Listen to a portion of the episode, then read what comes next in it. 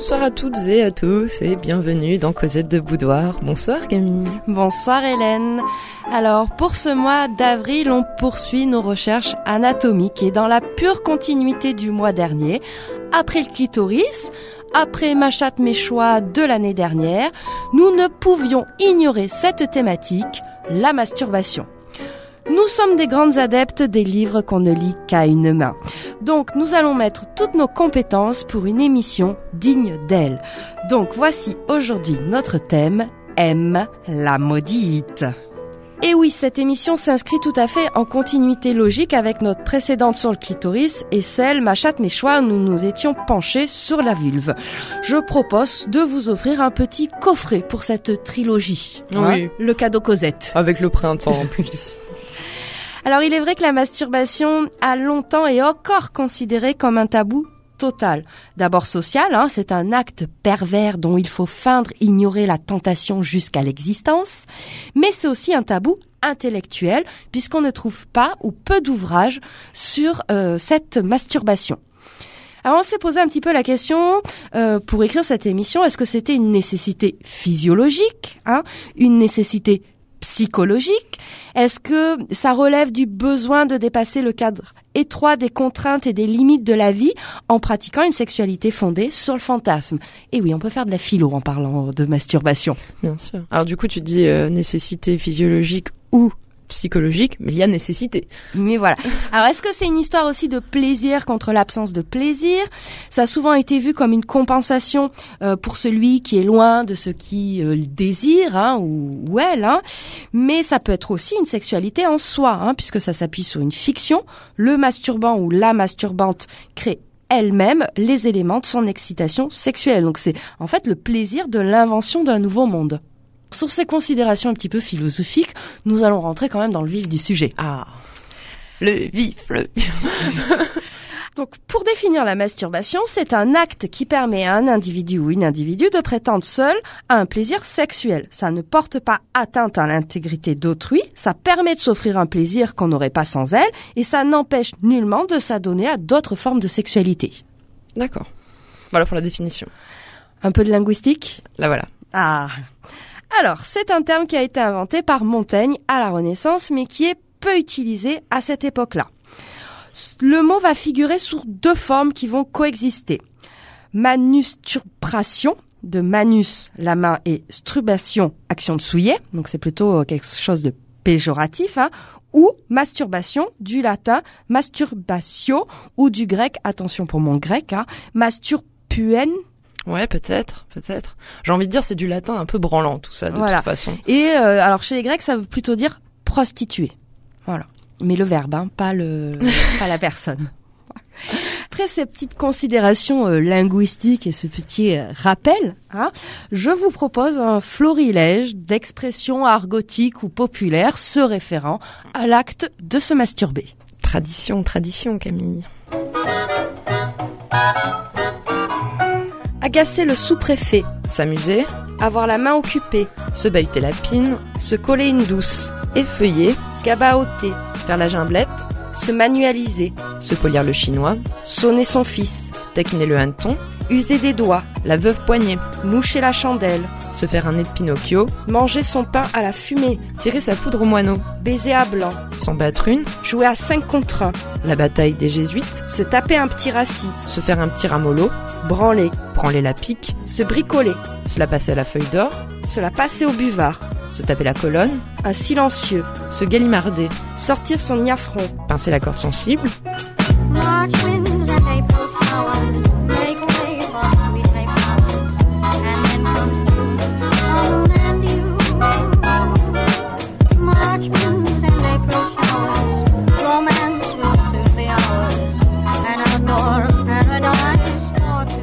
De mandoline. Faire l'octave. Se faire une pénélope. Se faire des gazouilles dans le bosquet. Se faire trembler le pinceau. Se faire les quatre saisons. Se la jouer Vivaldi. Se caresser la bête. Se tripoter le machin. Se griffer. Se faire trembloter la moule. Se cerner les yeux. Se faire un doigt de cour. Se faire à la pogne. Se faire des cales aux mains. Se faire pleurer. Se payer un coup de veuve. S'astiquer le bouton. Retourner la salade avec les doigts. Se branler la frise. Se faire les cuivres façon grand hôtel. Se chatouiller les biscus. Faire une fantaisie sur la tringle, Tirer sur la guimauve, se râper le gruyère sur la nouille, jouer à mes couverts, se brûler à la chandelle, se faire sauter le bouchon, se la faire passer au taille-crayon, savoir le cantique donnant. savoir le cantique de Tamar.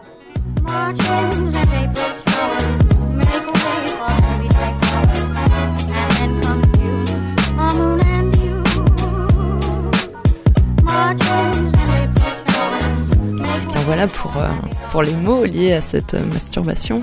En, prospectant euh, pour ces recherches, hein, je me suis aperçue qu'en fait on avait beaucoup plus d'expressions désignant la masturbation masculine hein, qu'évidemment la masturbation féminine. Là aussi, on voit bien dès le début ce déséquilibre entre les deux sexes. Alors pour compenser, hein, on en discutait tout à l'heure, on vous propose hein, de réécouter euh, seul ce très beau texte de hum, Colette Renard, Voilà. Les nuits d'une demoiselle. Et comme ça, euh, ça vous permettra de compléter ces nombreuses expressions. Voilà. Alors au programme de ce soir, on va d'abord s'intéresser à la masturbation euh, de l'Antiquité au Moyen Âge, hein, petite partie que j'ai intitulée Mauvaise foi. Ensuite, euh, au 19e siècle, qui va fortement condamner la masturbation, donc partie intitulée Malédiction. hein. Et enfin, on s'intéressera à notre 21e siècle avec cette partie que tu proposes d'appeler Mais osez les filles. J'aurais même dit merde, osez les filles. Alors Camille, petit retour euh, à l'Antiquité, on commence par là. Alors, on va commencer par la Bible. Oh, Ah bah ouais. oh non. Ah mais comme ça c'est fait. Allez. Hein on commence toujours par les choses un peu désagréables. Alors dans la Bible, on a le crime d'Onan qui a donné le nom onanisme, Onan. hein, qui est un autre nom pour désigner, désigner la masturbation. Mais ce crime d'Onan finalement il condamne plus le coït interrompu que la masturbation. Pour saint Paul, elle est un péché comme un autre. En fait, il n'y a pas quelque chose qui euh, fait qu'elle aggraverait le péché de chair. Elle témoigne plutôt d'un asservissement à la chair.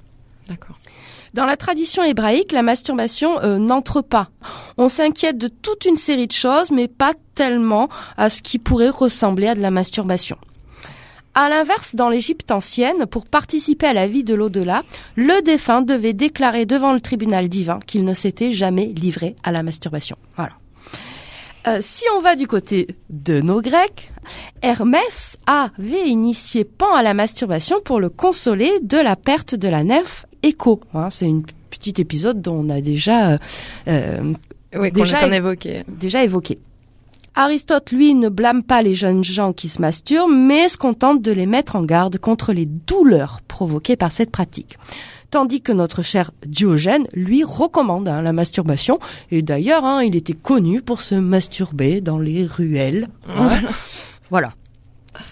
Si on fait un, un- un- si on va voir de d'autre côté de- des- des civilisations, hein, dans l'art précolombien, on a un très grand nombre d'œuvres représentant des sujets en train de se masturber. Et enfin, dans la Chine ancienne, la masturbation est entièrement interdite aux hommes car elle entraînerait une perte complète d'essence vitale. D'accord. Bah, c'est un petit peu palo après. Ils ont besoin de fer. voilà. Oh, je fais une petite hypoglycémie. On voit bien hein, euh, dans cette antiquité qu'en fait les positions par rapport à la masturbation sont multiples et dépendent vraiment des civilisations, voire des fois aussi hein, des villes ou des traditions euh, euh, ou de l'intimité, tout simplement. Si on avance un petit peu dans le temps, au Moyen Âge et notamment avec notre amour courtois, la masturbation est vue comme une préliminaire à la sexualité. C'est une sorte de proto-sexualité. Mais attention, les femmes sont exclues de l'activité masturbatoire. Bah tiens. Tiens, hein, ça y est, ça commence à se mettre en place. Au début du XIVe, hein, euh, l'Église va de plus en plus s'intéresser à la masturbation, mais elle n'est pas dans un tout répressif. Dans le traité de Jean de Gerson, hein, euh, de la confession de la masturbation, c'est un opuscule de trois pages, hein, on souligne la singularité de la masturbation et encore elle ne concerne que les garçons. Donc euh, ce Jean de Gerneson nous dit ils se masturbent tous. Et ceux qui nient sont des menteurs. Oui, certainement. Il a pas tort. Et donc lui propose hein, aux confesseurs de poser la question aux séminaristes. hein. Les séminaristes, c'est ceux qui sont en train d'apprendre euh, pour être curés. Je simplifie, mais c'est un petit peu ça. En fait, euh, ça n'a pas vraiment eu d'incidence réelle, soit parce que les confesseurs ont pensé que la question n'avait pas réellement d'importance, soit qu'ils aient trouvé délicat de l'aborder. En effet, à l'époque, on craint que d'en parler ouvertement, ça reviendrait à l'encourager. Donc du coup, ça reste une question euh, mineure puisqu'on était plus préoccupé par d'autres problèmes, hein, comme le célibat dans les monastères ou les entraves à la concupiscence dans le mariage. En tout cas, l'évoquer, ça l'a fait exister. C'est sûr. C'est ça, d'en parler, en fait, ça C'est c'est ce que tu fais là, Camille. Exactement. Donc, en fait, à cette époque-là, au 13e, 14e, on est plutôt dans cette idée, tout le monde la pratique. C'est tout, voilà, que ça reste privé. On a même certains théologiens qui se prononcent très clairement sur ce sujet, sur un détail précis. Est-ce que l'épouse en retard peut-elle s'exciter manuellement pour rattraper son conjoint? Puisqu'il faut se rappeler qu'au Moyen Âge, on pense que l'orgasme est nécessaire à la reproduction. Mm. Et sur 17 théologiens, 14 lui permettent, 3 lui défendent. Donc on est finalement euh, plutôt enclin, mais il faut que ça reste dans le couple. Ouais. Euh, c'est cette euh, logique du plus rapide des deux qui excita le plus lent par des baisers et des caresses. D'accord. Très rapidement apparaissent quand même quelques manuels de confesseurs. Et euh, la masturbation est bien prescrite, mais juste de quelques jours de jeûne. Donc c'est euh, un péché véniel. hein. et en plus, ce sont des peines qui sont peu ou pas appliquées. Hmm. Parce que sinon, en fait, tout le monde serait en train de, de, faire ses jours de jeûne. Alors, je vous propose quelques petits extraits. euh, du pénitentiel de Bruchard, qui est un canoniste allemand du XIe siècle. Donc, Attends, je précise, Camille, un, un canoniste, hein, c'est un spécialiste du droit canon, du droit canonique. euh, bon, c'est ce- celui qui s'occupe des lois de l'Église, hein, l'Église Et- catholique. Donc là, ce sont euh, les extraits du livre 19.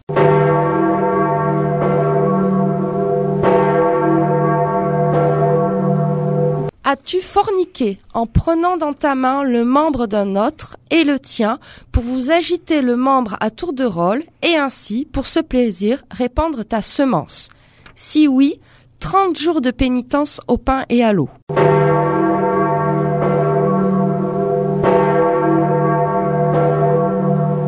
As-tu forniqué seul, c'est-à-dire en prenant ton membre viril dans ta main et en tirant sur le prépuce?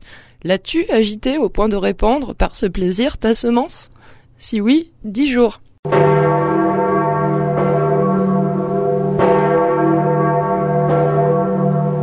As-tu forniqué en plaçant ton membre dans une planche de bois trouée ou dans quelque chose de semblable, de sorte que par le mouvement et le plaisir tu as répandu ta semence? Si oui, 20 jours.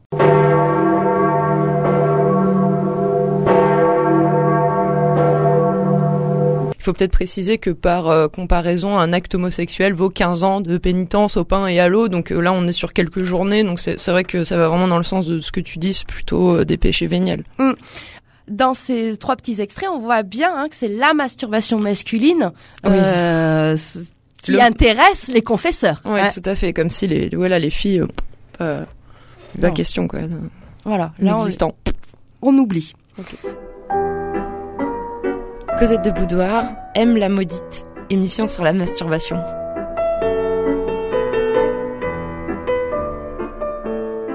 Alors on arrive à notre renaissance et je pense évidemment à ce, tableau hein, qui prouve bien le tournant. C'est ce tableau, euh, la Vé- Vénus d'Urbino, hein, qui est pe- peinte par Titien en 1538 et qui représente une femme nue allongée sur un lit, la main au niveau de son entrejambe.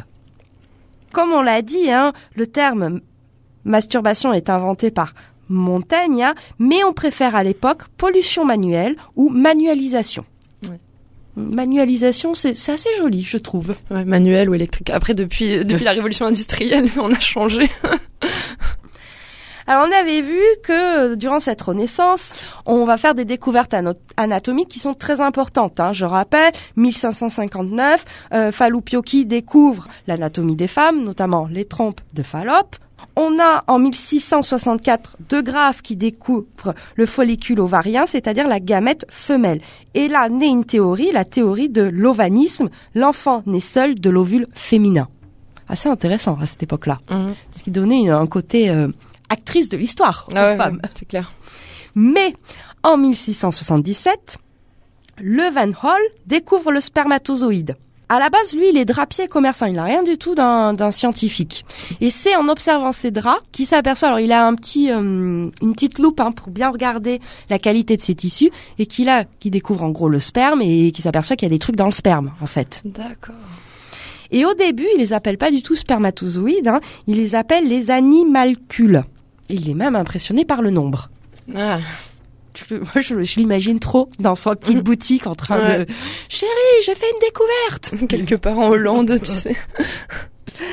Et donc là, il va y avoir une très grande opposition entre ceux qui disent que euh, tout est dans l'ovule et ceux qui disent que tout est dans le spermatozoïde. Et on va avoir à ce moment-là une affirmation apocalyptique. En fait, tous les êtres humains seraient contenus dans ces petits spermatozoïdes. Et donc, euh, Adam aurait porté tous les êtres de l'humanité dans ses couilles, si on prend la théorie de l'époque. C'est vrai que ça laisse assez perplexe. Oui, assez. Du coup, le fait de se masturber inquiète fortement parce que cet excès de plaisir euh, entraînerait une non-reproduction et surtout une perte de semences pour plus tard. Et oui. Comment tuer les hommes Ce qui inquiète énormément à l'époque, et notamment que ce soit du côté des scientifiques ou du côté, on va dire, de l'Église, hein, euh, c'est finalement pas tellement le plaisir sexuel, puisqu'on a vu, on croit encore qu'il est nécessaire à la reproduction. Mais c'est le fait, c'est le fantasme en fait. Le fait que tu arrives à t'évader par l'esprit et que tu penses à des choses euh, condamnables par l'Église. la, la pratique manuelle n'est pas très condamnée, c'est la pratique intellectuelle qui est condamnée, la masturbation. C'est ça, en fait, ça souille plus l'esprit que la main dans leur idée. hein. Jolie formule. Jolie formule. Et surtout, ça marque la victoire de la chair sur l'esprit. Ah oui. Donc c'est ça qui travaille à l'époque l'Église. Mm. Tout doucement, on arrive à notre siècle des Lumières. Allumons les lumières. Enfin, on va voir si c'est le cas. Ouais, parce que là, le 18e, on va pas trop l'apprécier. Puisque c'est à cette époque-là, déjà qu'on commence à condamner une femme qui se stimule, hein, parce que c'est vu comme une méthode de contraception. Et même la perte de sperme signerait l'anéantissement de l'humanité. C'est un peu catastrophiste. Ouais, euh, en gros, une éjaculation, c'est un suicide, quoi. un suicide. ouais. Et puis collectif, du coup, parce qu'il y a du monde. Et c'est dans ce début hein, du XVIIIe siècle, notamment dans l'Europe du Nord, qu'on assiste aux premières mentions d'un interdit de la masturbation.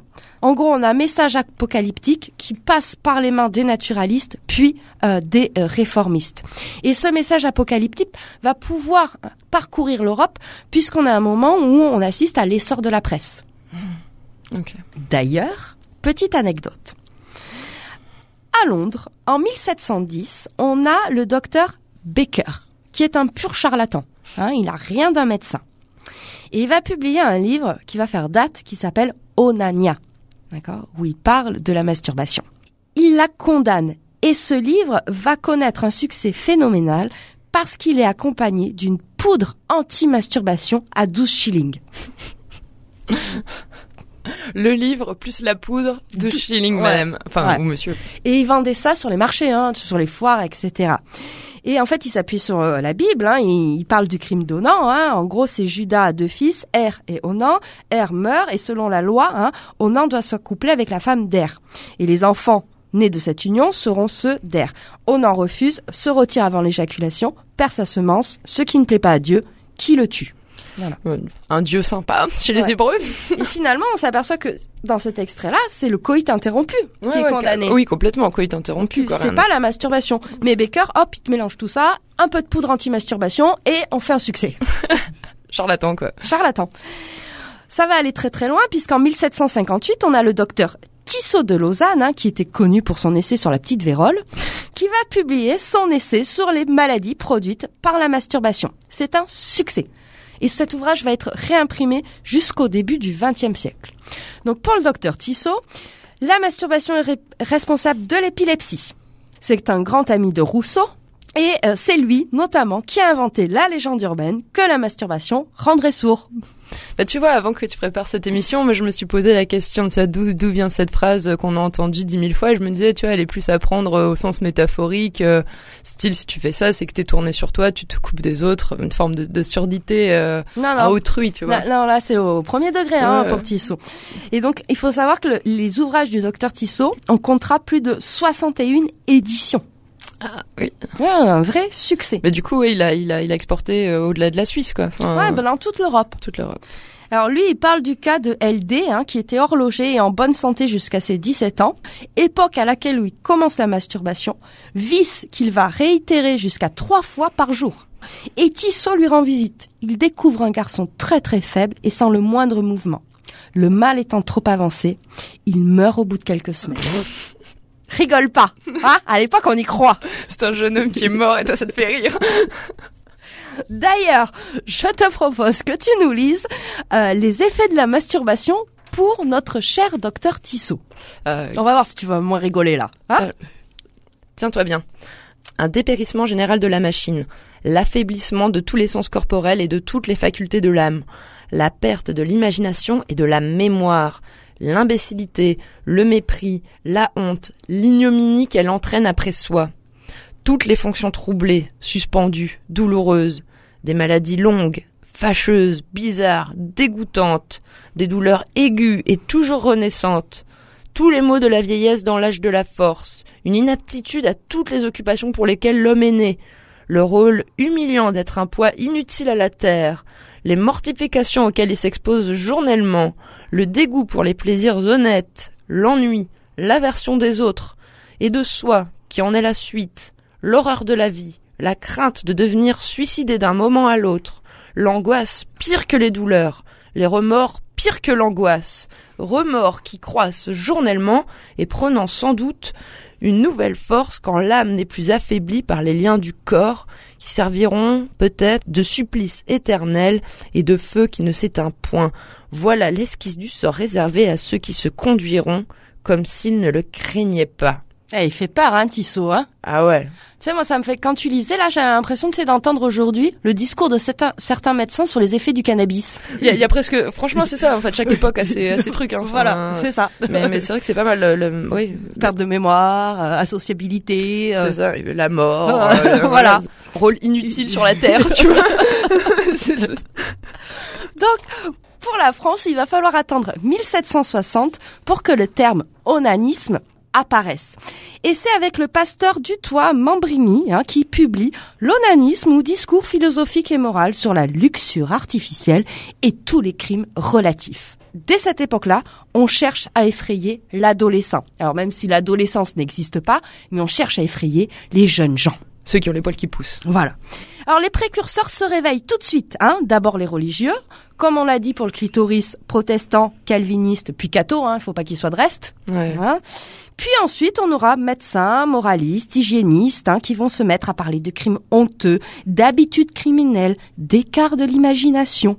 Alors dans cette traque des masturbateurs hein, et des masturbatrices, c'est le confesseur qui va avoir un rôle très important, car lui va pouvoir obtenir l'aveu. Une fois que tu as l'aveu, viennent remèdes et potions. Et là aussi, c'est fantastique. Donc c'est souvent des euh, narcotiques qu'on préconise. Pour lutter donc euh, contre cette manie, dirons-nous. Voilà, des hypnotiques et des somnifères qui endorment l'amour. Vas-y, fais- fais-nous voir euh, tes, tes talents de pharmacienne. donc on va plutôt aller chercher de la mandragore, de la belladone, hein, qui je rappelle est un poison, la jusquiame aussi est un poison mortel, la pomme d'amour, mais aussi l'opium, le camphre et le nénuphar. Si ça marche pas, on peut appliquer des petites sangsues sur la partie génitale pour apaiser le sexe. Hein, refaire descendre la pression. Puisque ça décongestionne le désir sexuel. Et puis aussi, on a quelques conseils d'hygiène hein, qui complètent cette pharmacopée hétéroclite. On peut prendre des bains froids au moins trois fois par jour avec un peu de cannelle. Et surtout, il faut éviter les longs séjours au lit, une couche trop molle, l'inaction, l'oisiveté, les pantalons trop serrés, les amis suspects et les ouvrages licencieux. Bon, ça, c'est des conclusions euh, qui sont pas si fausses après tout, tu me diras. Je sais pas. On va essayer de... de d'aller vers quelque chose de plus positif et un petit peu plus drôle, hein, même si ça nous fait beaucoup rire euh, ces délires de l'époque. Et je vous propose de vous lire une petite saisie de la police de ces objets qui servaient à la masturbation. Je me demande toujours où tu te procures tout ça. La liste des saisies de la police au XVIIIe siècle d'objets qui servaient à se masturber. Vas-y Camille.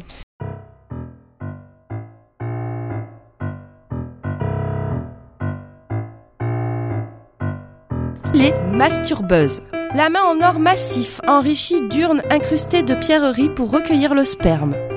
La main cuir et peau. Pomme en cuir noir pour le tronc du pénis, pouce et index en pécari rose pour la calotte. La main d'écaille, une main féminine ravissante, remplie de sable fin et ganté, d'une robe fragile, diaprée, miroitante, empruntée à une espèce de poisson rare. Les étaux. L'étau à gland ou tenaille de sphinx. C'est un étau ordinaire d'atelier ou d'usine, mais revêtu d'un velours de pourpoint d'un rouge espagnol, lumineux, admirable. Son rôle, presser de droite à gauche le gland au moment de l'orgasme afin de créer chez le patient des spasmes éjaculatoires souhaités. On a aussi la gueule de Sarah, qui est une tête de lionne empaillée, mâchoire en bataille, gorge béante, qui servait aux éjaculations collectives. Enfin, on a la Vespasienne de la comtesse euh, on va taire le nom, hein, dont la copie grandeur nature de l'urinoir de la rue de la Croix des Petites Chantes, avec ses inscriptions, ses demandes de rendez-vous, ses petites annonces, ses gros mots, ses insultes et ses croutons de pain laissés tout exprès par les dîneurs, et sculptés dans chaque paroi d'acier, au niveau des braguettes, une grotte contenant un récipient en forme de berceau pour récolter la semence virile des compagnons diurnes et nocturnes. On s'amusait bien au XVIIIe siècle. hein. Oui, dans la très haute noblesse, hein, parce que vu le prix des objets, à mon avis, hein, En or, pierreries, en euh, or voilà. massif et tout. Voilà, on n'est pas chez les pauvres, hein. M, la maudite, dans Cosette de Boudoir, une émission sur la masturbation.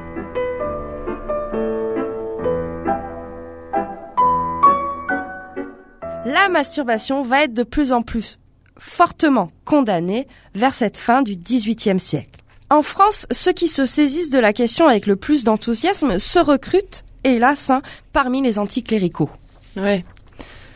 Par exemple, c'est le cas de Voltaire hein, qui présente la masturbation dans son dictionnaire philosophique comme une perversion cléricale, un plaisir dépravé qu'il faudrait abandonner pour atteindre un vrai plaisir hétérosexuel. Bah après voilà peut-être que si on regarde cette période avec euh, avec les yeux de la nôtre et que du coup on se dit enfin tu vois quand euh, on voyait que c'était finalement un péché assez véniel pour euh, l'Église donc peut-être que voilà il y a aussi une hiérarchie des péchés et pour Voltaire il se dit euh, voilà c'est finalement ces trucs d'abstinence euh, c'est cette mentalité de curé qui qui nous emmène à nous masturber enfin Alors, ces discours-là, ils vont varier hein, se- selon les pays, hein, selon si la culture est plutôt catholique ou protestante. Hein, si l'on si l'on considère aussi si c'est un vice, si la masturbation est un vice lié à l'Église, hein, comme tu le soulignais là, ou ou une perversion nouvelle, puisqu'à cette époque-là s'ouvrent aussi les premières écoles pour garçons. hmm. Donc c'est à la fois les réacs, mais à la fois aussi, euh, on va dire, les philosophes des Lumières qui condamnent cet acte-là. Il y en a qui le condamnent pas quand même dans ce XVIIIe siècle. Hein Alors là, je te vois sourire à travers la vitre parce que t'as compris qu'on allait parler de ça. Ben ouais. Voilà. Alors chez les libertins, euh, la masturbation n'est en aucun cas condamnable. Hein. Sade va faire une distinction très fine entre se masturber et masturber son ou sa partenaire. ah ben il a pas tort c'est une distinction nécessaire Camille Voilà. faut être précis C'est ça. Se masturber, c'est un acte sexuel en soi. Masturber son ou sa partenaire hein, fait partie alors d'un acte sexuel. Et chez Sade, on va plus retrouver cette deuxième, euh, cette deuxième voie finalement. Hein. C'est souvent vu comme une préliminaire, et c'est ce qu'on va euh, s'écouter là dans un petit extrait des 120 journées de Sodome. C'est la deuxième journée, et euh, dans ce projet un peu fantasque euh, de sexe omniprésent dans ce château, on décide d'organiser la masturbation tous les matins. Voilà. Ça fait partie de l'apprentissage. Je vous laisse découvrir ça. Singulièrement mécontent de la maladresse de toutes ces petites filles dans l'art de la masturbation, impatienté de ce qu'on avait éprouvé cela la veille, Durcé proposa d'établir une heure dans la matinée où l'on donnerait des leçons sur cet objet, et que tour à tour, un d'eux se lèverait une heure plus tôt le matin, ce moment d'exercice étant établi depuis 9 jusqu'à 10, se lèverait, dis-je, à 9 heures pour aller se prêter à cet exercice. On décida que celui qui remplirait cette fonction s'assirait tranquillement au milieu du sérail, dans un fauteuil, et que chaque petite fille conduite et guidée par la Duclos, la meilleure branleuse que le château referma, viendrait s'asseyer sur lui, que la Duclos dirigerait leurs mains, leurs mouvements, et qu'elle leur apprendrait le plus ou le moins de la vitesse qu'il fallait donner à leur secousse en raison de l'état du patient, qu'elle prescrirait leur attitude, leur posture pendant l'opération, et qu'on établirait des punitions réglées pour celles qui, au bout de la première quinzaine, ne réussiraient point parfaitement dans cet exercice sans avoir plus besoin de leçons. Il leur fut surtout très exactement recommandé, d'après les principes du recollé, de tenir toujours le gland à découvert pendant l'opération et que la seconde main qui n'agissait pas qu'on s'occupât sans cesse pendant ce temps-là à chatouiller les environs suivant les différentes fantaisies de ceux à qui ils auraient affaire. Ce projet du financier plut universellement. La Duclos, Mandé, accepta dans leur appartement un godemiché sur lequel elles pouvaient toujours exercer leur poignet pour l'entretenir dans la sorte d'agilité nécessaire. On chargea Hercule du même emploi chez les garçons, qui, toujours bien plus adroits dans cet art-là que les filles, parce qu'il ne s'agit que de faire aux autres ce qu'ils se font à eux-mêmes, n'eurent besoin que d'une semaine pour devenir les plus délicieux branleurs qu'il fut possible de rencontrer.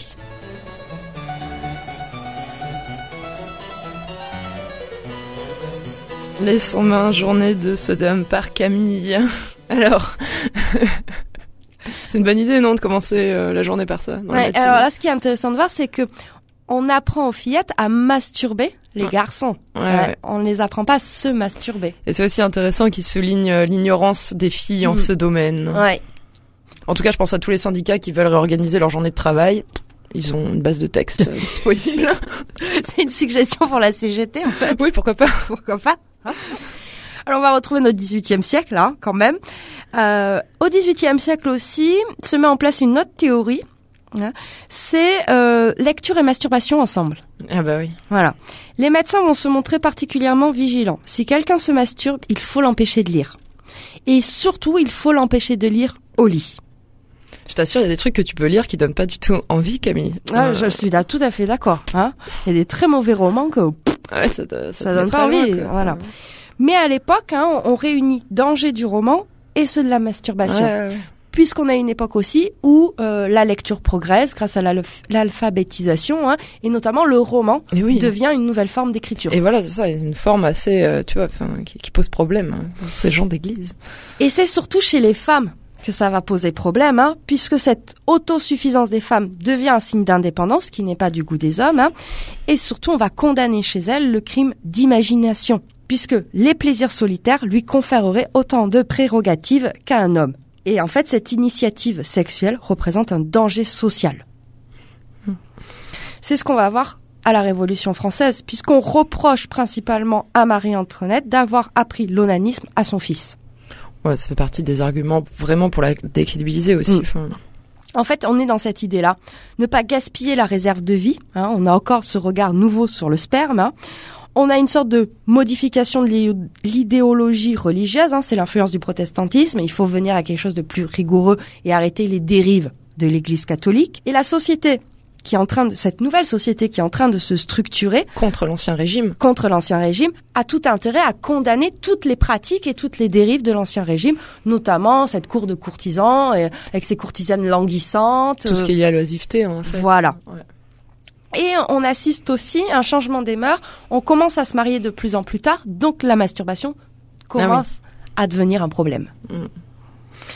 Un petit extrait musical Allez. hein, pour vous laisser digérer euh, toutes ces informations. Alors je vous propose qu'on s'écoute Courtney euh, Barnett, hein, Lance JR. C'est une chanson qui parle évidemment de masturbation.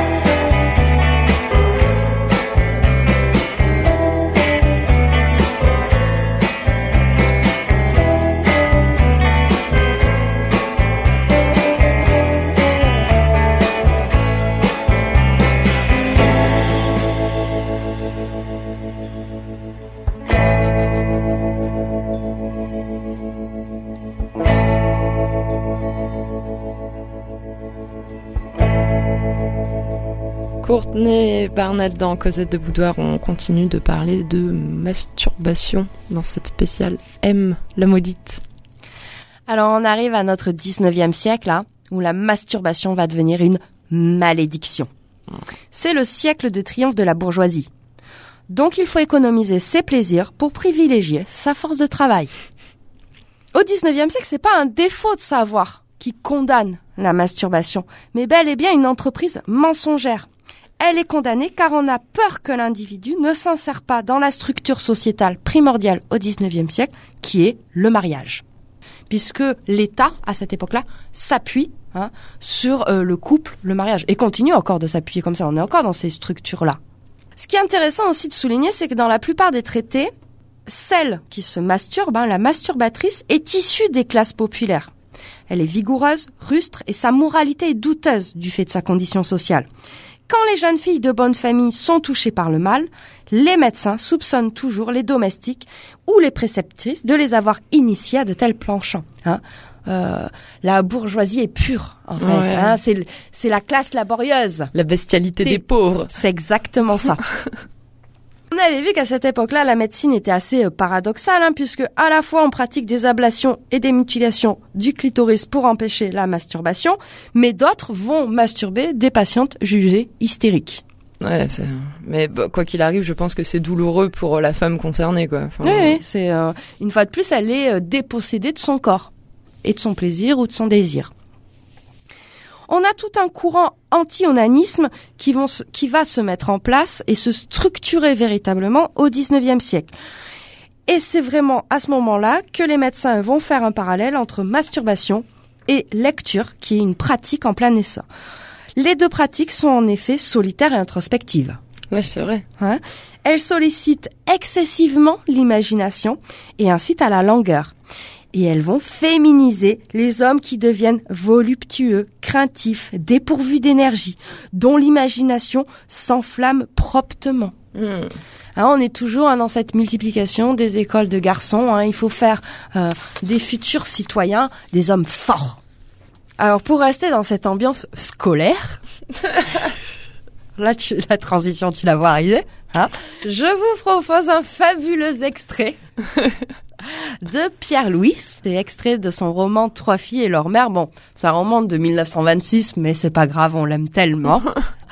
Et on va voir une scène fabuleuse entre une institutrice et une des filles, hein, Lily. Perdons pas de temps, fit-elle. Donnez-moi ma leçon de masturbation et je vous répondrai avant qu'elle finisse. Où suis-je tombée? dit Charlotte en levant sa jupe. Est-ce pour donner des leçons de masturbation à une petite fille que j'ai passé mes brevets? Vos brevets de putain? Mais oui, mais vous ne les avez pas volés, ni les félicitations. C'est ainsi que vous osez me parler? Vous traitez de putain votre institutrice? À la barbe, je vous écoute, mademoiselle. J'attends ma leçon, déchargez d'abord, vous bavarderez après. Le ton que prenait Lily pour lancer une réplique avait la même aisance que le choix de ses expressions. Mais ce ne sont là des indescriptibilités. Je suis deux fois honteuse, commença Charlotte. Je vous apprends des horreurs et je ne suis même pas capable de vous les enseigner comme il faut. Ça se voit bien, mademoiselle, que vous êtes un peu conne. Allez, ne vous troublez pas, je comprends tout. Commençons par le cours élémentaire. C'est celui que je sais le mieux, dit Charlotte en riant. Ce n'est pas facile. Vous mouillez le troisième doigt là-dedans, vous le remuez ici et voilà. Et vous servez chaud? demanda Lily. Et là donc, la voilà qui se branle et elle ne m'a rien appris. Quelle gourde que cette institutrice. Elle est aussi bête que putain.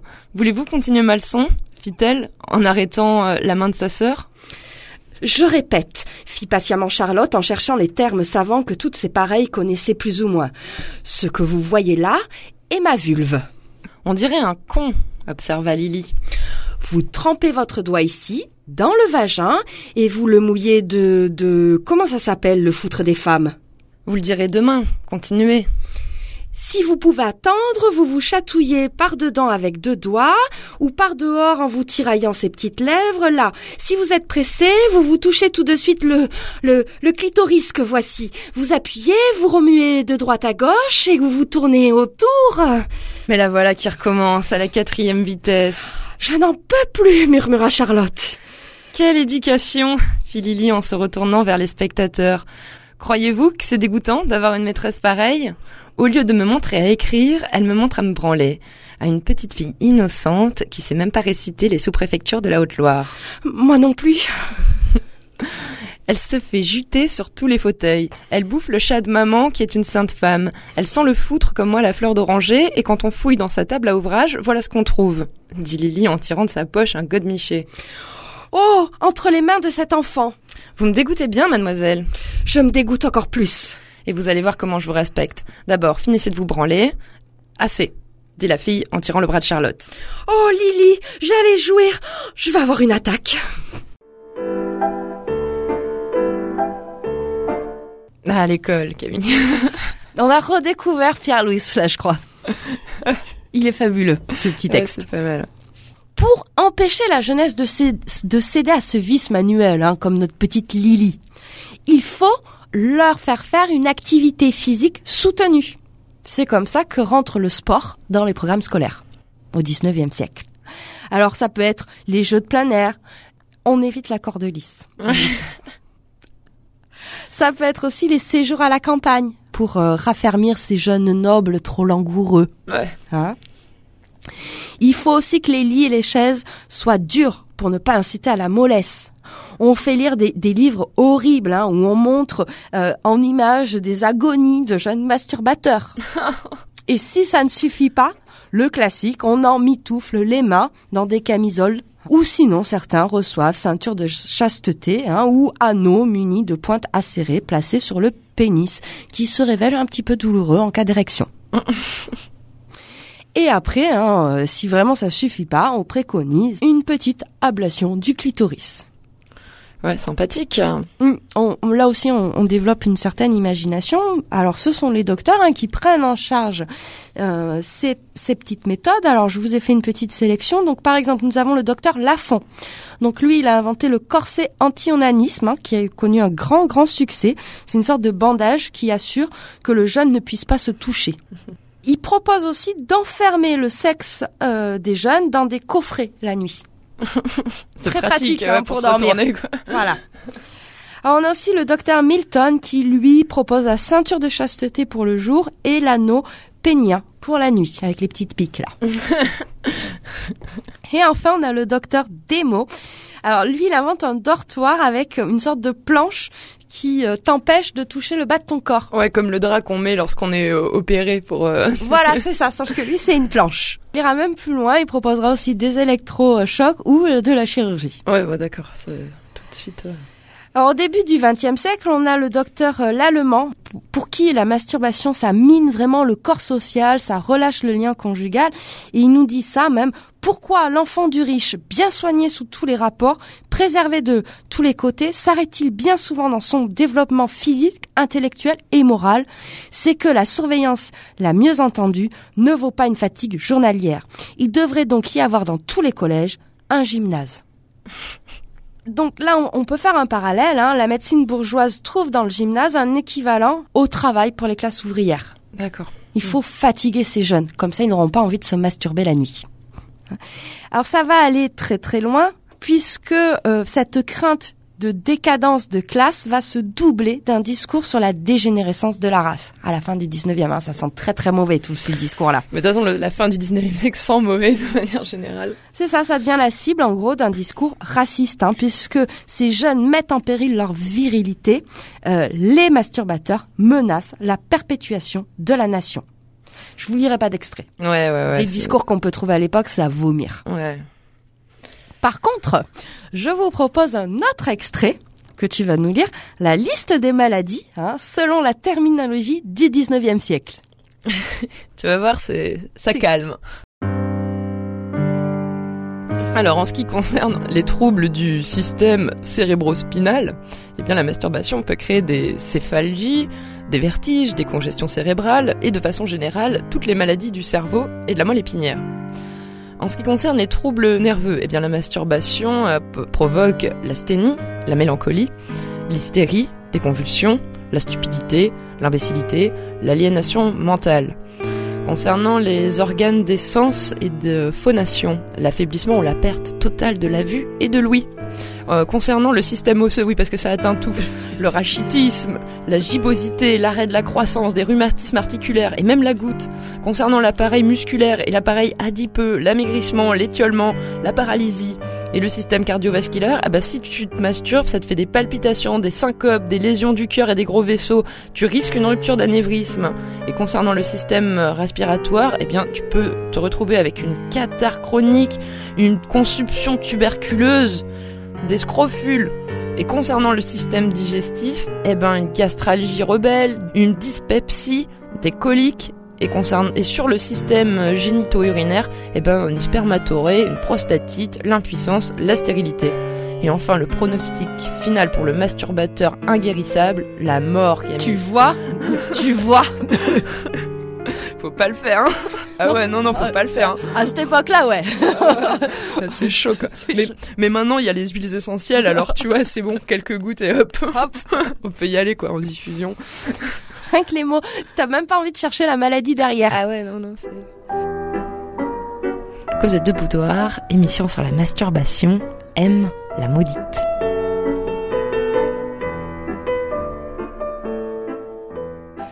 On passe de l'autre côté de l'Atlantique, on va voir nos, nos amis américains. Qu'est-ce qui se passe chez eux?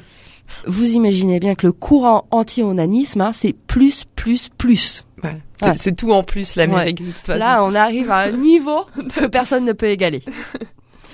Et d'ailleurs, la dernière fois, je vous avais parlé du docteur Kellogg.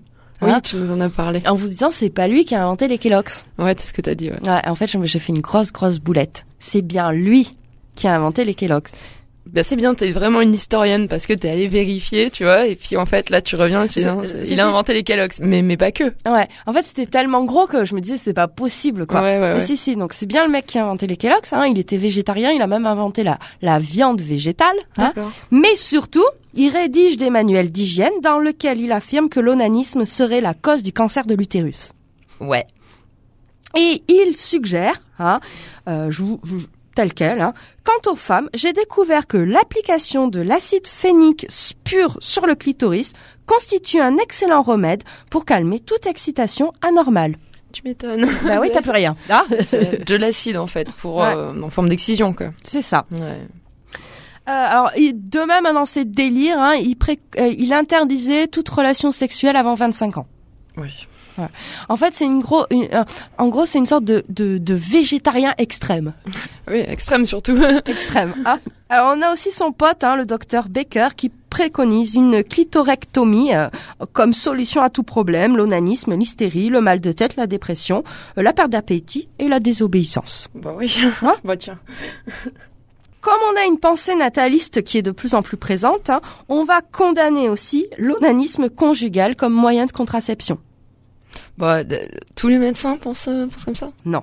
hein. On a quand même certains médecins au 19e siècle hein, qui affirment au contraire que la masturbation est bénéfique pour la santé, à condition de ne pas en abuser. Bon, alors il y a ceux qui la condamnent totalement et ceux qui disent oui, d'accord, mais un petit peu. Hein, C'est comme l'alcool, hein, attention. Ouais, attention. En gros, ils- ils soutiennent que si le sperme n'est pas souvent évacué, il pourrit à l'intérieur. Et euh, en fait, moi, je trouve qu'on retrouve pas mal cette idée Ouais. de nos jours, hein, cette idée que pour l'homme, la masturbation est presque un moyen de tenir entre deux rapports ou qui expliquerait que les hommes aient besoin d'avoir une sexualité plus exacerbée. Ouais, bah après voilà, c'est tellement lié là du coup à la différenciation qu'on fait entre les hommes et Ouais. les femmes que je trouve toujours un peu douteux ce genre de, de constat, tu vois. Enfin, Mais, mais on en a un qui est quand même très très chouette. Il s'appelle le docteur Havelock Ellis. Et en 1899, un peu en avance sur son temps, il déclare que la masturbation et le coït doivent être classés comme des calmants typiques. ok. Voilà. Lui, il dit, en gros, hein, plutôt que de prendre un antidépresseur, un petit coup de masturbation, ça fait du bien. Ouais. Petit Ouais. massage, pareil quoi. Enfin, C'est ça. Et c'est celui qui a inventé le terme auto-érotisme qui désigne aussi la masturbation. Voilà, mais d'une manière, euh, voilà, peut-être plus sans, sans connotation négative. C'est ça. Auto-érotisme, bon, c'est pas. Alors, on va retrouver Freud. Et ouais. Je te jure qu'après, on n'en parlera plus jamais. Ouais, ouais, ouais, j'espère quand même. Trois, euh, deux émissions rien que euh, où on évoque Freud, c'est trop déjà. Ouais, ouais, c'est trop, il plombe, il plombe. Lui, il fait pas de l'auto-érotisme une maladie, mais il en fait le signe d'une sexualité immature. Oui, bah, parce que lui, il est vachement mature. en fait. Ouais, c'est ça. Euh, pour lui, hein, lorsque l'enfant se masturbe, ça correspond à une découverte du corps, du plaisir. Hein, c'est le tremplin vers une vraie sexualité. Mais si l'adulte continue de se masturber, ça pose problème. Euh, ça voudrait dire que euh, l'adulte ne s'est pas bien développé et qu'il serait dans une insatisfaction sexuelle. Et il va même établir un lien entre l'addiction à la masturbation et d'autres addictions. Voilà. Pour lui, c'est une sorte de forme de dépendance chez l'adulte. Et surtout chez la femme. En fait, là où ça devient dangereux, son propos, c'est que euh, pour une femme, elle doit arrêter la masturbation infantile, c'est-à-dire aussi hein, arrêter d'avoir une sexualité clitoridienne. Oui, voilà, c'est ça. Il expliquait voilà que la petite fille avait, un... enfin, s'intéressait à son clitoris, et que la femme adulte devait s'intéresser à son vagin, c'est ça? C'est ça. Il faut savoir hein, qu'aujourd'hui, chez les psychanalystes, la masturbation est encore considérée comme un acte infantile. Ouais, je me dis peut-être pas chez tous. Voilà, on en trouve certainement certains. Mais évidemment, ceux qui se rattachent à euh, Lacan, Freud et ce Mm. courant-là. Ouais, hein. ouais, ouais. J'imagine que chez les psychanalystes féministes, on tient pas ce type de discours. J'espère. Alors c'est vrai que tout au long du 19e siècle, on assiste à la scolarisation et à l'alphabétisation des femmes. Et là aussi, hein, l'idée de collectivité euh, fait peur. Hein, le fait de retrouver toutes ces femmes, ces jeunes filles ensemble, que ce soit dans un couvent ou dans un internat. Attention à ce qui va pouvoir se passer. Ils, ont- ils font bien de se méfier parce que pour Pierre-Louis, on voit bien que ces petits euh, internats euh, sont euh, propices à plein de jeux entre les jeunes filles et je vous propose qu'on se lise un extrait de Dialogue des masturbés.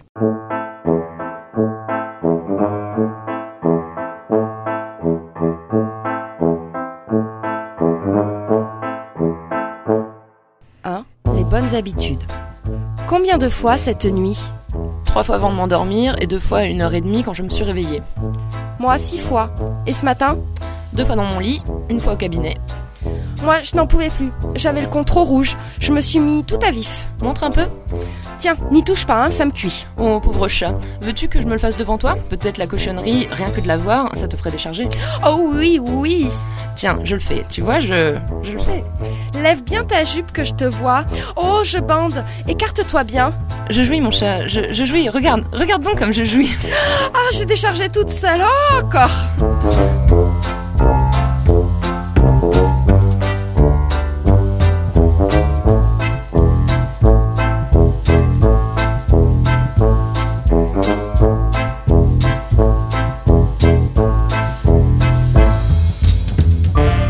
Dialogue des masturbés, 8.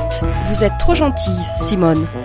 Vous êtes trop gentille, Simone, de me faire partager votre lit, mais je vais vous scandaliser. Comment ça? Ben, je ne peux pas m'endormir sans me... sans me... Ah, vous êtes bien bonne de me le dire. Moi, je l'aurais fait sans vous l'avouer. Ah, vous aussi Ah, moi je fais trembler le lit, vous savez, quand ça vient, alors je vous ai prévenu. Pierre-Louis, de nouveau dans Cosette de Boudoir. Donc, conversation de jeune fille au matin, tu t'es masturbée, ouais, voilà. On fait le point. On fait le point, on débrief. À cette époque-là, aussi au 19e siècle, on assiste à un glissement entre la représentation de la femme qui est en train de lire à celle qui, est, qui se masturbe. Il y avait d'abord des tableaux hollandais où on voyait une femme lire avec une lettre d'amour, puis la pose se fait de plus en plus langoureuse, le chien vient se poser sur ses genoux, et euh, finalement on s'achemine progressivement vers une représentation pornographique. Il y a toujours un livre dans le cadre. Le, le, le symbole de la connaissance, en fait, Mm. aussi. hein. Ouais, sauf que c'est euh, cette image de femme qui lit devient une sorte de figuration standard de la masturbation. hein. Et les scènes de masturbation en lecture deviennent pratiquement très très présentes euh, dans les dessins érotiques de la fin du 19e et dans les photographies, euh, voire aussi certains films. D'accord. C'est ce qu'on va retrouver aussi chez Pierre-Louis. Hein, euh, dans ce fabuleux dialogue des masturbés, on a aussi une scène hein, de lecture et de masturbation, et on va vous lire ça. Dialogue des masturbés 4. La lecture au lit. Lis encore, Germaine. Je veux le faire encore une fois. Commence-toi d'abord, quand tu seras bien excité.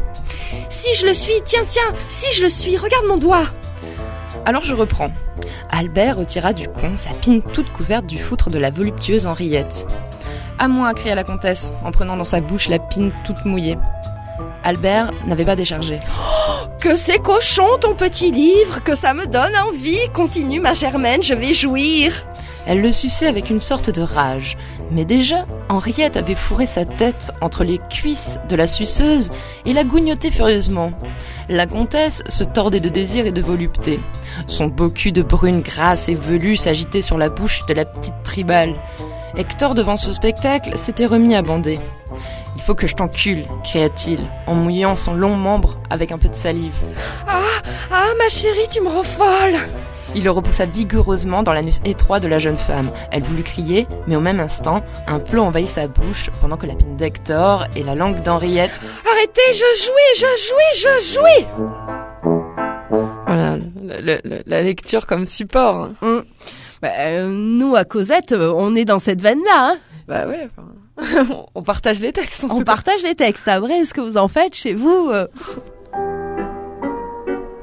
Cosette de Boudoir, une émission sur la masturbation. M, la maudite. Par rapport à l'art, hein, on avait cité la dernière fois Rodin, Klimt, euh, Schiele, hein, dans leur représentation euh, de sexe euh, féminin, de vulve, etc.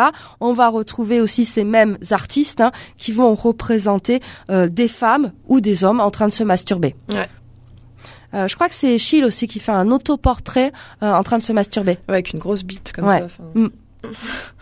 Bon, et sur les, et les féministes euh, dans, dans tout ça, à partir de quel moment les féministes vont prendre position sur la masturbation? Alors c'est aussi fin 19e, début 20e, hein, c'est avec la première vague euh, féministe. On avait vu aussi le courant néo-malthusien, courant qui promeut la contraception. Mais on a aussi quelques hum, dissidents de collègues de Freud, hein, comme Steckel, hein, qui considèrent qu'il faut encourager la masturbation pour éviter toutes sortes de violences. Bon, c'est un peu tiré par les cheveux tout Ouais. ce truc. On fait une pause musicale? Petite pause musicale.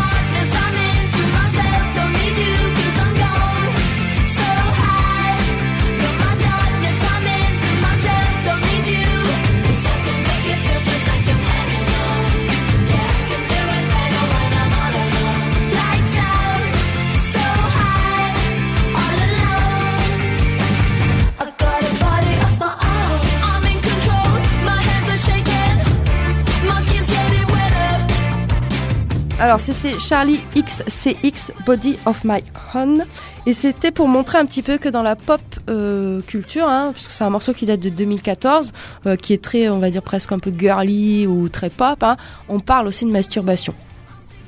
Nous arrivons à notre partie 3, Camille. Nous arrivons, nous arrivons. Nous arrivons à mais oser ou merde les filles quoi. Hein Alors on avait vu la dernière fois que euh, les années 50, 60, 70, hein, notamment euh, du côté des Américains, on a plusieurs rapports ou études euh, sur les sexualités hein, qui montrent bien déjà un que le pénis n'est pas l'acteur principal du plaisir des femmes et que dans l'intimité on fait face à plein de pratiques très différentes. Alors on avait le rapport Kinsey, on avait vu euh, le couple Master et Johnson ou le rapport Height. Alors les années 70 sont évidemment hein, euh, des années euh, militantes hein, et euh, les féministes anti-freudiennes de la fin des années 60, euh, notamment comme le collectif de Boston hein, qui publie Notre corps nous-mêmes, Your Bodies Yourself, vont critiquer cette culpabilité liée à la masturbation et aussi le modèle freudien. Pour elle, hein, la masturbation est une voie essentielle dans la connaissance de soi, dans l'expérience et l'expression de son corps, de son plaisir. Pour la question du vagin et de la masturbation pénétration avec un godemiché, elle est d'abord posée dans les milieux SM lesbiens au tournant des années euh, 80, puis après elle va dépasser largement hein, tous ces milieux. C'est un petit peu la même chose si on s'intéresse au mouvement gay américain hein, des, des 20 dernières années, où on assiste à une masturbation euh, socialisée. Ça donne lieu à une production théorique, hein, vraiment à des, des, hum, des écrits militants autour de ça, mais aussi à une production pornographique positive hein, et qui est assumée. Petite pause en musique.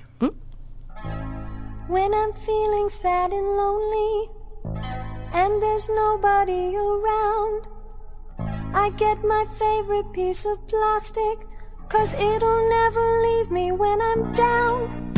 Me, me and my vibrator, my little massage machine makes me feel like a queen. I love to turn you on. It may not look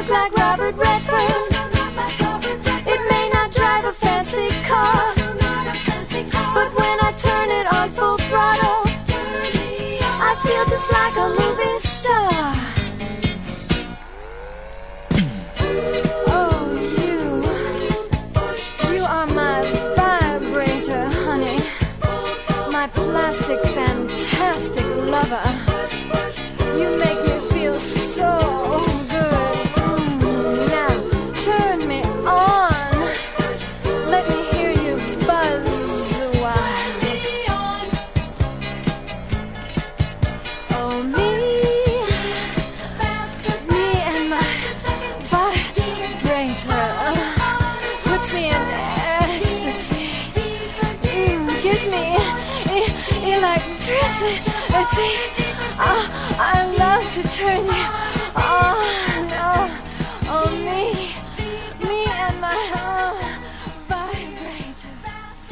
Suzy Cicel, Me and Vibrator.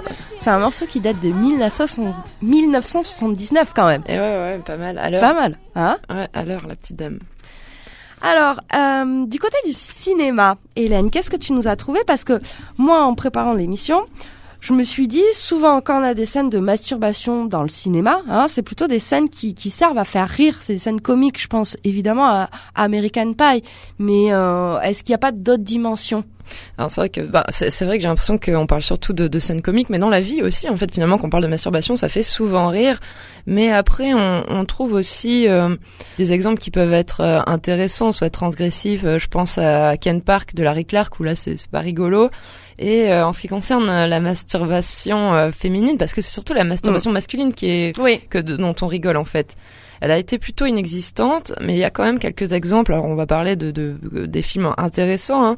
Je pense à Catherine Deneuve dans Belle de jour de Louise Binuel, où là ça rejoint vraiment ce que l'on disait tout à l'heure par rapport à l'Église. On voit vraiment la part mentale, la part euh, des fantasmes en fait euh, ce qu'elle a dans sa tête en fait. C'est ça que Buñuel nous montre. Et un autre exemple intéressant, bah alors c'est que le film a été euh, classé euh, érotique. euh, il est signé de la sulfureuse Catherine Breillat. Euh, le film a été tourné en 75 et sorti en 99. Hein, pour, Ah ouais. Ouais, pour, pour se rendre compte. Et ces DVD sont édités en plein de pays, mais pas en France. et donc, ce, ce film, c'est une vraie jeune fille de Catherine Breillat où, bon, on la voit se masturber euh, euh, clairement, quoi, tu vois, dans des pratiques un petit peu. Oui, tu m'as envoyé quelques photos. Oui, ouais. t'as vu Bon, bah, je pense qu'un jour on va se faire. on va faire, on va essayer d'interviewer Catherine Breillat. En attendant, allez voir euh, le film Une vraie jeune fille. On vous diffusera pas d'extrait euh, ici, mais euh, ces deux films Belle de jour ou Une vraie jeune fille, elles sont quand même montrées euh, comme des, des femmes qui ont une sexualité. euh, bon, une vraie jeune fille, elle ne pense qu'à ça du début à la fin, et Catherine Deneuve va, euh, finalement organiser toutes ses journées en fonction de ses désirs. Donc euh, c'est quand même des femmes à la sexualité relativement exacerbée.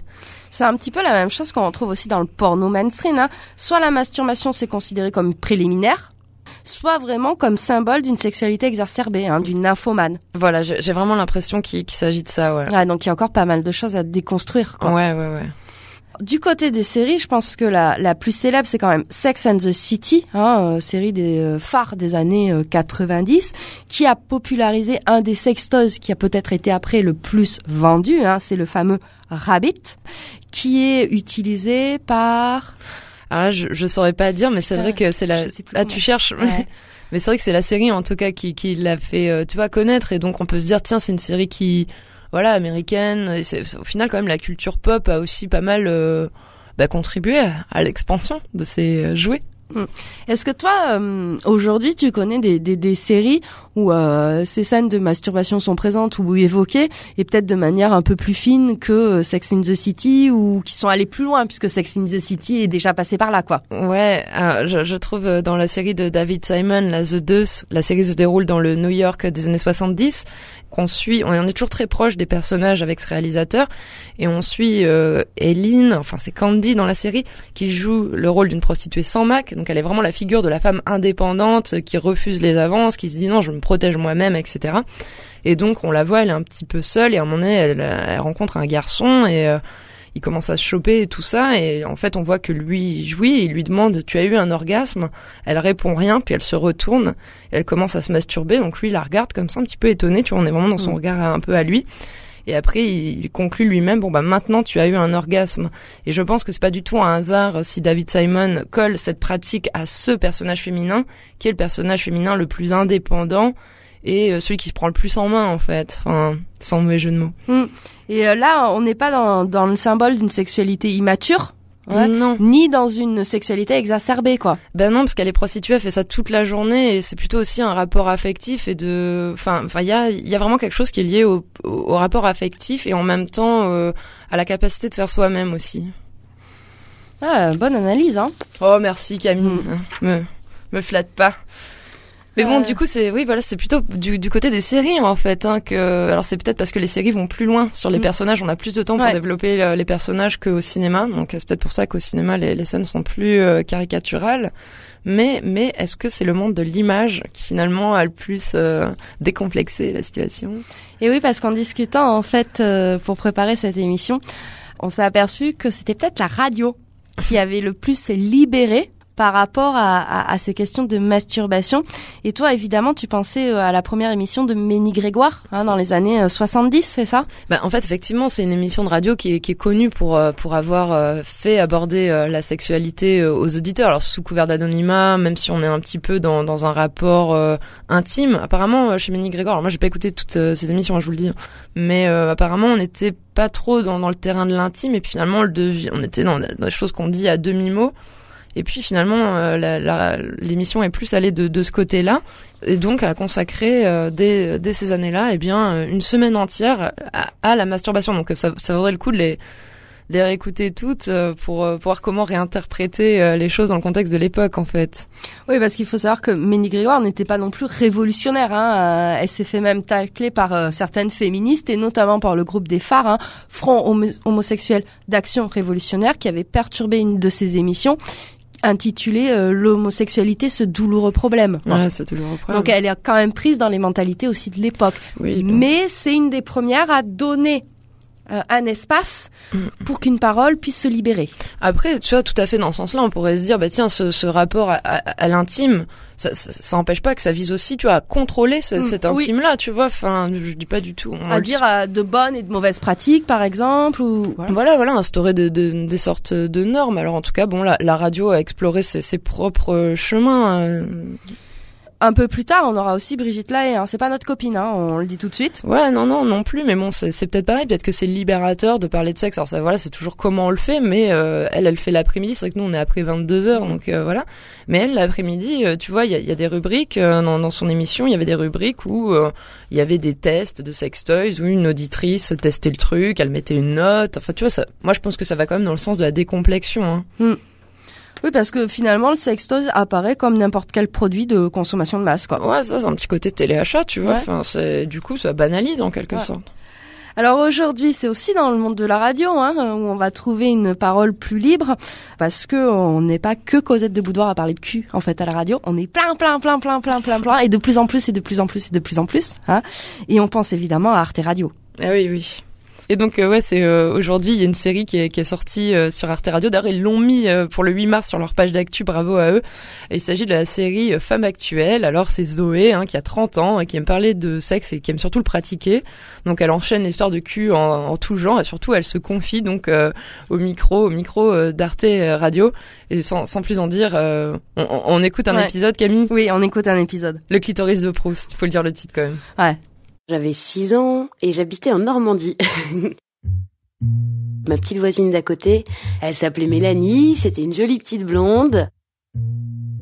Et on passait des heures et des heures juste à, à frotter notre sexe contre des peluches et des poupées. On savait qu'il fallait pas faire ça, mais en même temps, on pouvait pas s'empêcher de finir toujours dans le grenier, euh, à se toucher chacune l'une à côté de l'autre sans jamais qu'on se touche. Et de là, après Mélanie, il y a eu Marion. Marion, c'était une brune qui avait deux ans de plus que moi. Et on avait cette énorme peluche qui devait faire ma taille limite. Et c'était des heures à se frotter contre cette énorme peluche.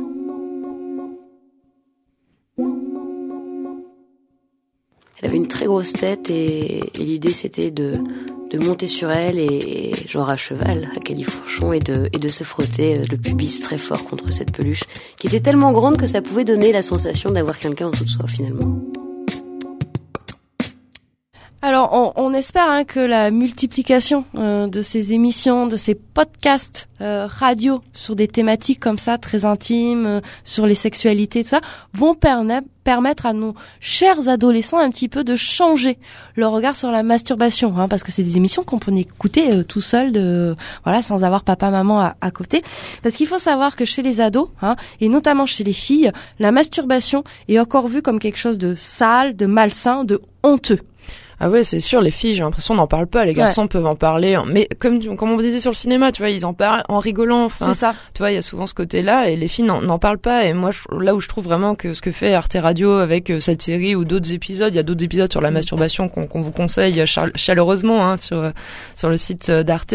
Moi, je trouve que ce qui est novateur, c'est le fait de dire jeu en fait. Enfin, et je pense vraiment que ça peut être libérateur pour les filles. Enfin, Et par rapport à, à ce que nous on a pu connaître dans les années 80-90, c'est-à-dire ces radios libres le soir, comme dit sur certaines grandes radios, on est quand même dans quelque chose qui est beaucoup plus déconstruit, beaucoup plus fin, sans normes et qui ouvre. hein, Ouais. euh, voilà. Et puis plus féminin, quoi, clairement. et plus hein, féministe. Parce que, voilà, on parle de, de, si on dit mot se branler, on Mm. pense à un garçon, quoi. Enfin,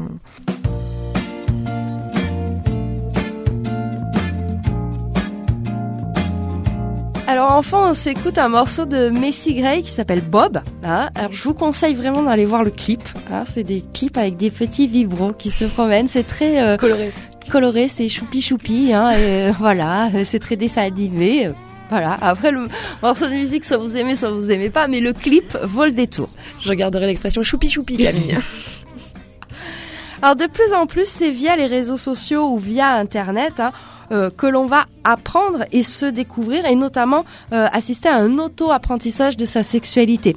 Et je pense au site Oh My God Yes hein, qui a pour mission euh, de vous apprendre l'art de vous masturber en 12 techniques et leurs variantes expliquées en vidéo par des femmes comme vous et moi. Hein, c'est pas des actrices, c'est pas des mannequins, euh, c'est euh, monsieur et madame, enfin c'est madame tout le monde. Hein. Dans une volonté de recensement, en fait, c'est ça? Exactement. Donc, euh, tu as une description face caméra, hein, et la parole est accompagnée d'une petite démo. Ensuite, tu as un exercice, en fait, sur une vulve modélisée à l'écran, tu refais les gestes avec ta souris ou ton doigt si tu as un écran tactile. Et après, tu es validé. tu peux passer à l'étape 2. Euh, ça a été fondé en 2013 par la photographe Lydia Daniller et Rob Perksin. hein. Et donc, ils sont toujours à la recherche de témoins et de témoignages. hein. Donc, c'est le Kinsey Institute qui décortique ces témoignages et les, les techniques qui reviennent assez régulièrement ou les méthodes qui semblent opérantes hein, sont ensuite balancées sur le site internet.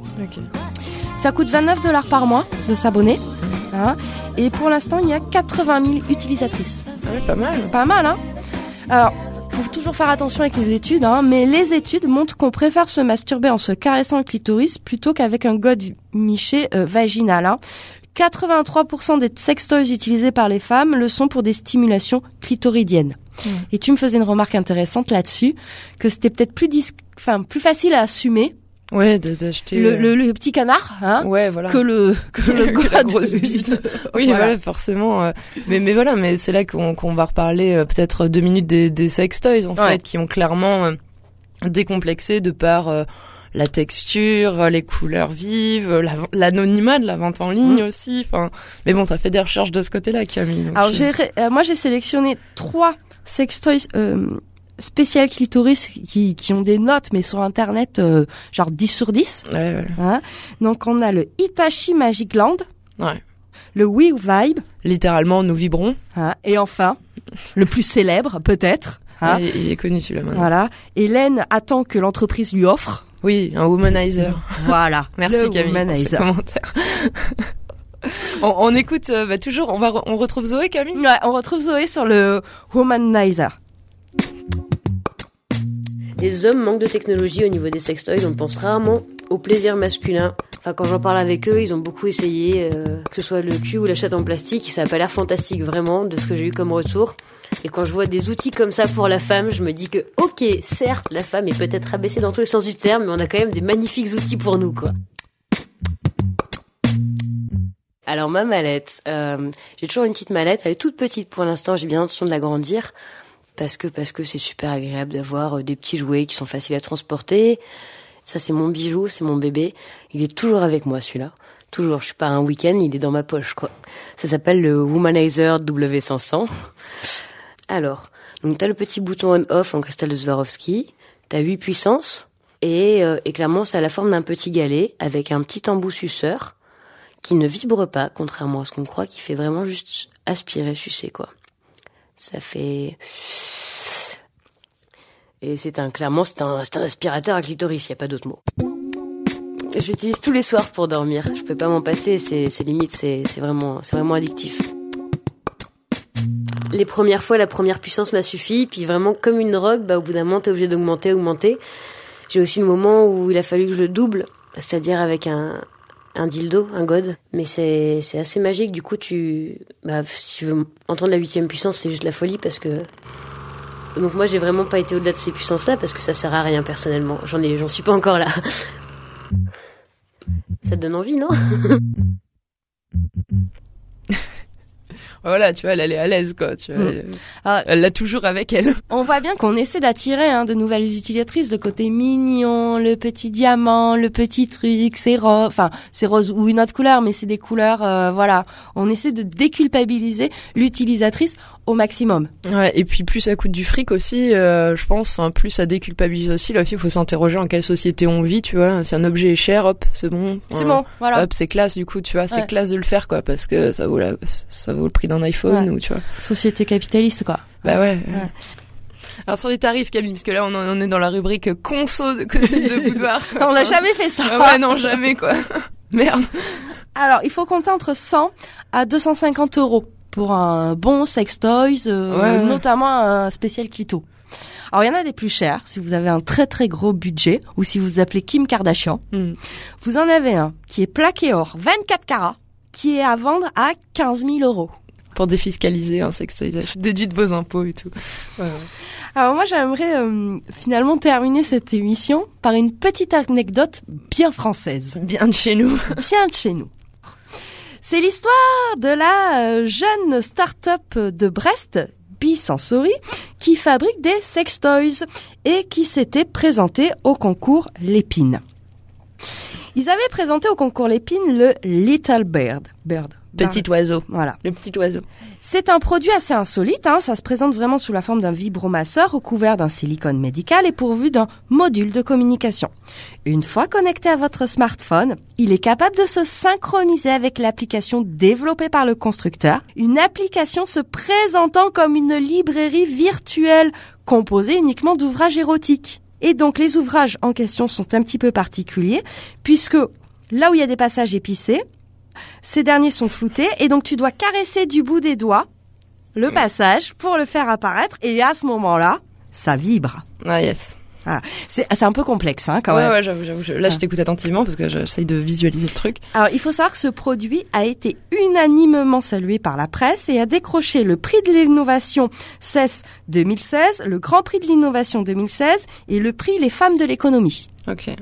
Sauf que, au concours Lépine, hein, donc la société était invitée par une par M6 pour présenter un petit peu, puis pour faire du buzz pour une émission de télé. Et au bout des trois jours, hein, une, une fois le tournage terminé, le concours Lépine a dit vous remballez tout et hop, vous dégagez. Il voulait pas être sali, Voilà. éclaboussé par ce scandale. Alors Christelle Lecoq, hein, qui est la, la créatrice de ce hum, sex toys et surtout la, la chef d'entreprise, hein, euh, la patronne de Bi Sensory, euh, s'est vue aussi refuser un financement de la part du Crédit Agricole. Ok. Pour pour elle, hein, elle avait, elle, elle se définit elle comme une amatrice de lecture érotique et elle avait envie de conjuguer pouvoir des mots au potentiel des objets euh, connectés pour imaginer une nouvelle manière de lire et de prendre du plaisir en solo ou en duo. C'est ça, je me dis, moi, je, je crois probablement que c'est trop novateur ce truc, tu vois, que cette volonté d'associer euh, le physique et le cérébral en quelque sorte. J'ai l'impression que du côté des petites machines, on l'a eu pour cette émission, on est pas mal du côté euh, du corps en fait, Mm. et assez peu du, du cérébral. Il y a la lecture pour ça. Et oui, mais elle, elle Euh, oui. renoue finalement avec cette idée-là hein, euh, des femmes lisant se masturbant. Euh, après, on peut lui proposer, hein, peut-être, peut-être que Cosette de Boudoir l'intéresse. Mais oui, tout à fait. Alors pour ça, pour info, hein, euh, le Little Bird vaut 129 euros. Il y a 10 niveaux de vibration, mais il est épuisé. Enfin, hier j'ai regardé sur le site, il est épuisé depuis hier. Ou depuis, euh, je sais pas combien de temps. En- Mais envoyer un mail qu'elle puisse relancer ses commandes. Ah, j'ai aussi fait un tour hein, sur les propositions de, de romans érotiques. Hein. Donc, tu as certains, certains romans qui sont gratuits, d'autres pas très chers à 1,99€. Et euh, tu peux filtrer par intensité si tu veux du hot, du medium ou du soft, par genre, collection, roman, nouvelle, et si tu veux que ce soit connecté ou pas. Hein, parce que tu peux faire le choix d'utiliser le Little Beard sans connexion euh, à l'application. D'accord. Voilà pour la petite anecdote très française, je trouve. Hein, C'est-à-dire, pour, la, pour une fois, on peut avoir un truc innovant, mais non, on les vire du concours Lépine. Ouais, donc concours l'épine. Yapine. Yep. Pour terminer un petit peu cette émission, euh, si on repart du côté des recherches en sciences sociales, c'est très compliqué. On a, j'ai pas trouvé de bouquin euh, qui euh, synthétiserait une histoire de la masturbation de l'Antiquité à nos jours. J'ai dû aller puiser À droite, à gauche. à droite à gauche. On a le cas du chercheur euh, Thomas Lacker, hein, euh, spécialiste en histoire des sexualités, euh, qui évoque euh, un de ses cours qu'il avait proposé au directeur euh, d'Harvard hein, sur la masturbation. Et ce directeur-là lui avait dit non, mais on peut pas proposer ça, etc. Du coup, euh, Thomas Lacker a dit ben on va mettre au vote deux cours, hein, histoire de la masturbation et je sais plus quoi. Et finalement, c'est histoire de la masturbation qui a été choisie à je sais pas combien de pourcents quoi, 97% Ouais, ça, quoi ça intéresse. ouais. ça intéresse. C'est vrai que la masturbation, encore aujourd'hui, elle est problématique. Hein. Elle est euh, investie d'une valeur négative ou positive. Et euh, ça reste une pratique euh, dotée d'une portée publique, c'est-à-dire qu'il est encore gênant d'en parler euh, de manière publique. Ouais, Ouais. tout à fait.